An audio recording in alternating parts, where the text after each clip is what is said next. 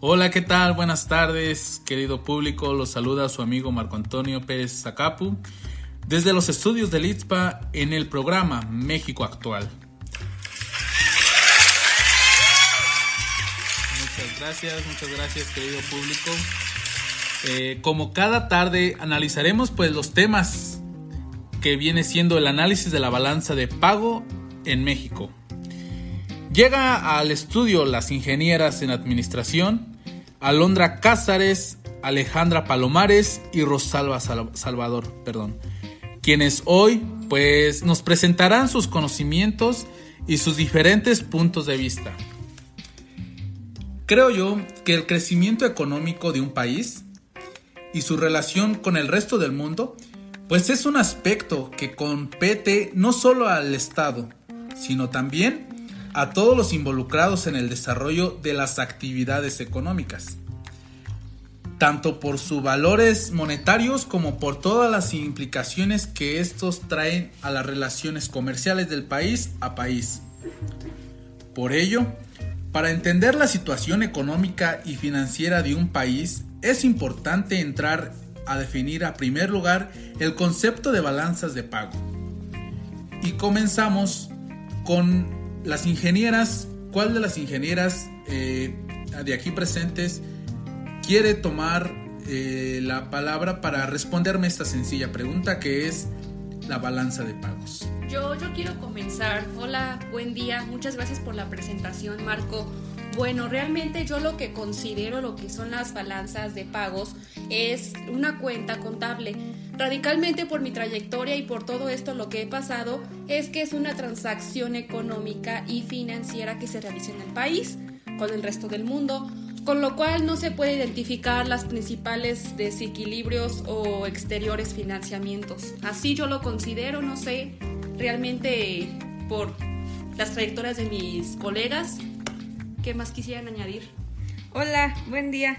Eh, yo soy Michelle. Bueno, pues complementando la opinión de mi compañera, la balanza de pagos es un indicador nacional que se utiliza para diferentes cosas, eh, como en ella se encuentra que es un medio para calcular el valor de ciertas relaciones económicas que tiene cierto país con el exterior. De igual manera, se puede conocer como un instrumento de diagnóstico en ciertos desarrollos de las relaciones económicas con el resto del mundo. Y pues así, este indicador da apertura a ciertas reciprocidades y asimetrías con muchos países. También otros autores lo toman como una base de la política exterior en la materia comercial y con el endeudamiento externo y de las inversiones extranjeras. Por lo tanto, como en resumen, se puede decir o yo lo tomo que es un indicador que registra las operaciones comerciales y de capitales de ciertos residentes con el resto del mundo y es así como la salida de dinero de cada país se reconocen en los débitos y se asocian con ciertas importaciones o gastos que realizan las, los países. Pues me parece muy ilustrativa, vaya, este, cada descripción de la balanza de pagos que pues aporta este, nuestras ingenieras en el programa de México Actual. Y pues me ayuda pues a entender también que es un estado de situación financiera a nivel pues microeconómico. Entiendo también pues que sirve para hacer ajustes en, en las políticas comerciales de un país en cuanto a bienes y servicios Así pues como conocer también y aplicar políticas en los tipos de cambios de las divisas, en los pagos de transacciones también. Y pues muy clara la descripción eh, también de, ustedes, la verdad, aprenden con, con facilidad. ¿Algo quería usted aportar, señorita Michelle? Eh, sin nada más comentar, que este indicador también puede ser de manera macroeconómica, no solo microeconómica. Ah, perfecto. Pues mire, ahí está, ahí está la, aportación eh, un poquito más clara que, la que yo entendí, ¿verdad? Eh, regresamos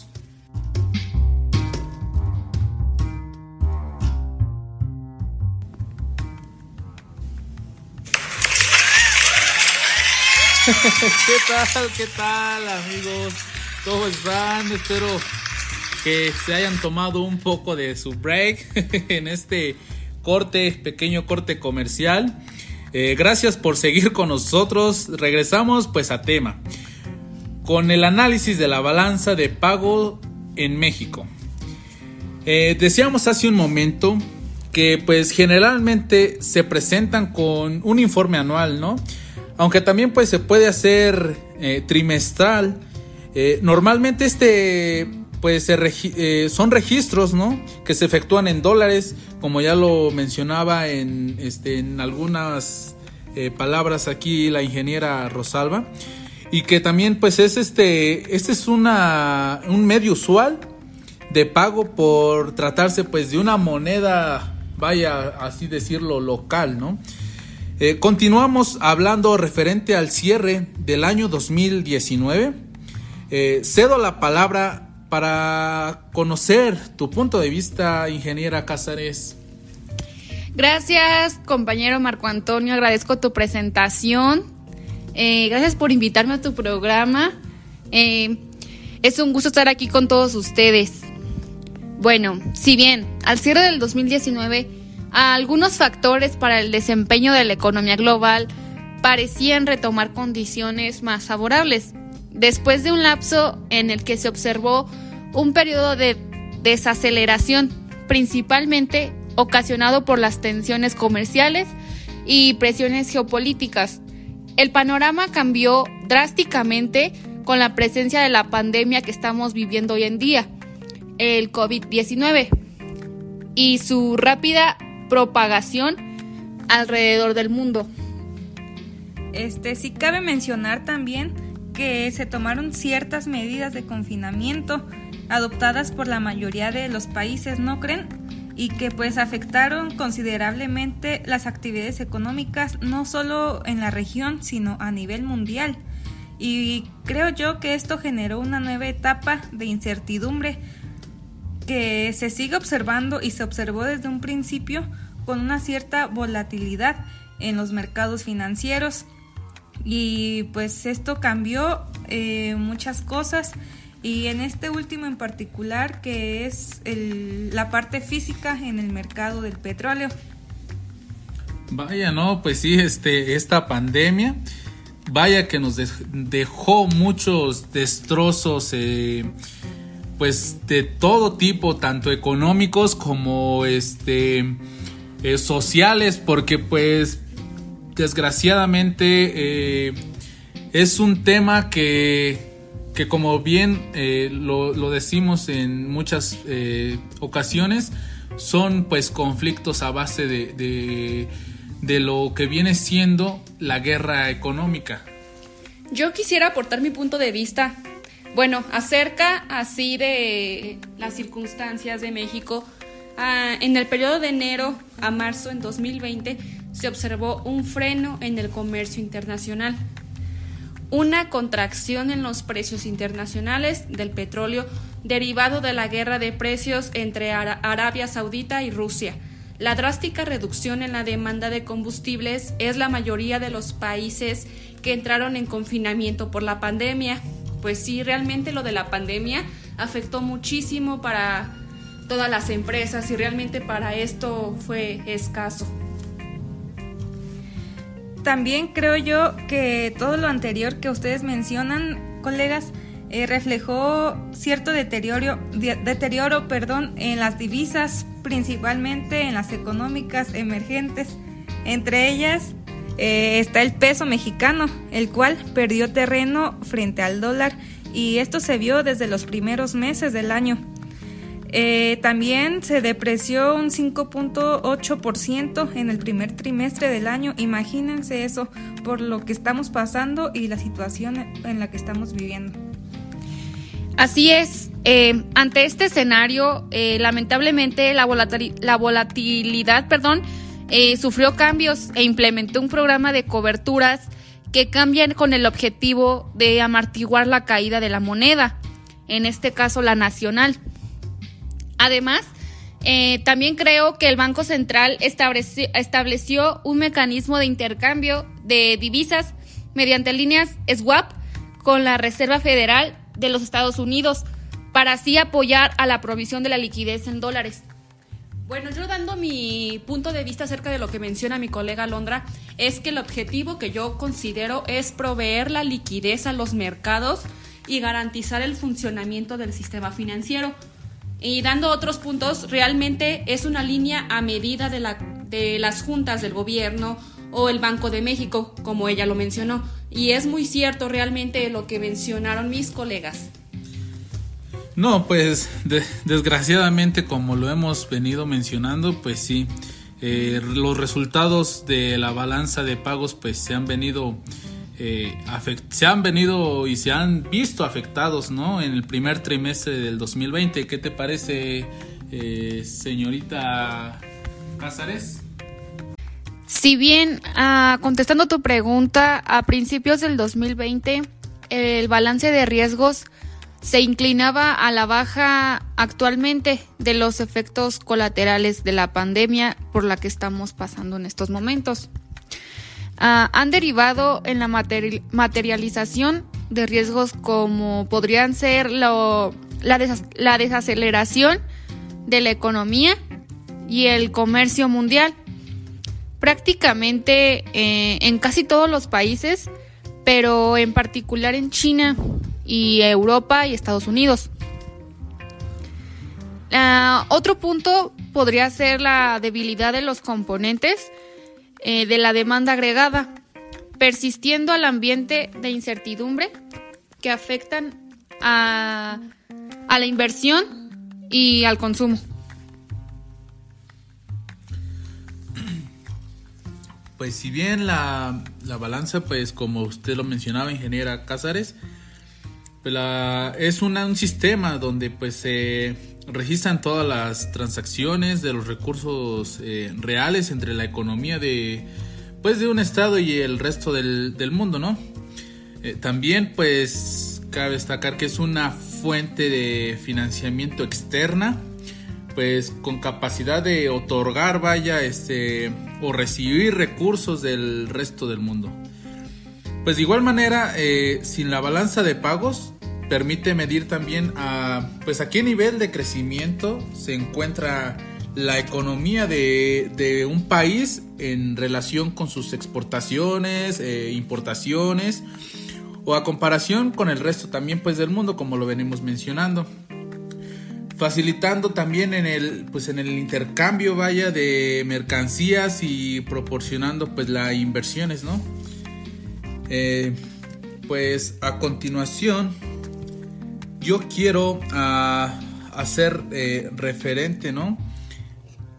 Para finalizar con, este, em, con esta charla, con este análisis, em, quiero por último eh, ver la balanza de pagos o la comparación entre México y Estados Unidos. Sí, yo quisiera comenzar realmente con eso porque realmente se me hace muy importante hablar sobre el análisis entre México y Estados Unidos. Bueno, por lo que yo he conocido y pues he realizado eh, investigaciones y documentales, perdón, noticias, etcétera, realmente la balanza comercial entre México y Estados Unidos arrojó un superávit histórico para el país de 7.402 millones de dólares el más alto para un mes de febrero, desde que se tiene registros, pero principalmente el culpable es el saldo positivo en la balanza comercial que fue derivado, como menciona el conductor Marco, como las exportaciones mexicanas a sueldos estadounidenses, ya que el envío de bienes reflejó un sueldo estadounidense de un valor de 27 mil, perdón, 613 millones de dólares, lo que representó un incremento de 5% anual. Sí, Rosa, eh, los datos que nos mencionas son oficiales y es por ello que México tiene aquí una ventaja competitiva y debe aprovecharse de ello para reforzar su posición ante el mercado de Estados Unidos y poco a poco abarcar pues más mercado. Sí, realmente la cifra que también les mencionaré es muy importante, ya que, por ejemplo, el 40% de las ventas mexicanas fueron de la industria automotriz, con 10.534 millones de dólares. México realmente es el principal proveedor de Estados Unidos en este segmento principalmente por los autopartes que sumaron casi 5 mil millones de dólares. Sí, respecto a las importaciones a las que provienen de Estados Unidos, el monto ascendió a los 20.210 millones de dólares. Imagínense eso nada más. Esta es una cifra ligeramente inferior a los 20.224 millones de dólares que se registraron hace un año. Esto tiene un superávit de México respecto al primer bimestre y pues esto ascendió a 13.171 millones de dólares. También este es un nivel sin precedente y superior en 29% al reportado en igual periodo pero en el año anterior que es el 2019. Este monto implicó el segundo mayor desequilibrio comercial para con el vecino del norte que es Estados Unidos. Así es, compañeras. Eh, algo muy importante para finalizar es que México debe aumentar sus exportaciones eh, para que sí eh, existan más ingresos al país de divisas, aportando de igual manera a la Reserva Federal y por el contrario, asimismo reducir las importaciones, ya que esto puede significar un endeudamiento y debilitar la moneda de nuestro país, la moneda nacional. Así es, pues vaya, vaya eh, charla, vaya plática que, hemos estado eh, en esta tarde eh, haciendo este análisis de la balanza de pagos de México. Y pues muchísimas gracias a todo el público que estuvo atento en esta transmisión, al igual que pues nuestras ingenieras aquí presentes en, en este programa, programa México Actual. Eh, agradezco también eh, a cada uno de, de, los que hicieron posible eh, llevarse a cabo este, este, este programa, este análisis, porque es muy importante, vaya a mencionar este, este análisis por la cuestión de, de, lo, de lo que está pasando en el mundo y en México principalmente, ¿no? Eh, sin más preámbulo, pues agradezco, agradezco todo su atención y nos estaremos viendo en una transmisión más de México Actual. Gracias.